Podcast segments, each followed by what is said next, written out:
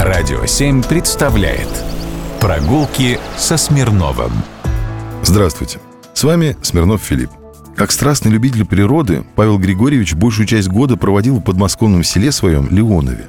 А чтобы и зимой любоваться зеленью деревьев, насадил не одну тысячу сосен и елей, выписывал кедр, лиственницу, пихту, которые и теперь можно видеть в Леонове. Сад Демидова был наполнен растениями, большей частью достопримечательными по каким-либо особливым явлениям, кои наблюдал он весьма тщательно и всегда с великим удовольствием. В хорошие летние дни проводил по несколько часов всегда почти один, любуясь природой.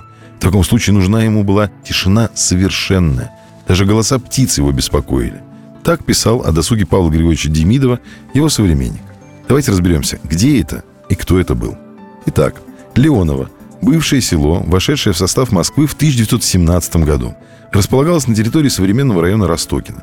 От старинного села осталась лишь церковь из-за положения в Леонове, расположенная у входа на станцию метро «Ботанический сад». А вот память о селе Леонова сохранилась в названиях Первая улица Леонова, первый, второй и третий проезды Леонова, Леоновская роща, Леоновский пруд и Леоновское кладбище. Сама местность известна еще века с 15 когда и владел некий Леон или выходец из Ливонии. Затем владельцы неоднократно менялись, пока в последние трети 18 столетия Леонова на аукционе не приобрел Павел Григорьевич Демидов. Это ученый-натуралист, действительный статский советник, меценат, основатель Ярославского училища высших наук. Внук Акинфи Никитича Демидова, того самого, что Петру Великому поставил вовремя мушкеты по цене в шестеро ниже английских. И сын, соответственно, Григория Акинфича. Трудился Демидов на благо науки и государства, занимал видный пост в Берг-коллегии – но к горнорудному делу особого пристрастия не питал.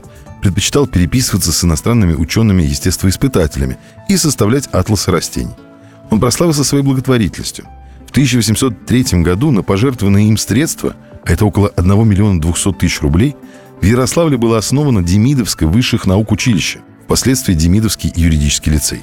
Оно просуществовало в разных формах до 1924 года – в этом же году, 1803 Демидов передал естественно-научную коллекцию с библиотекой и капиталом в 100 тысяч рублей Московскому университету.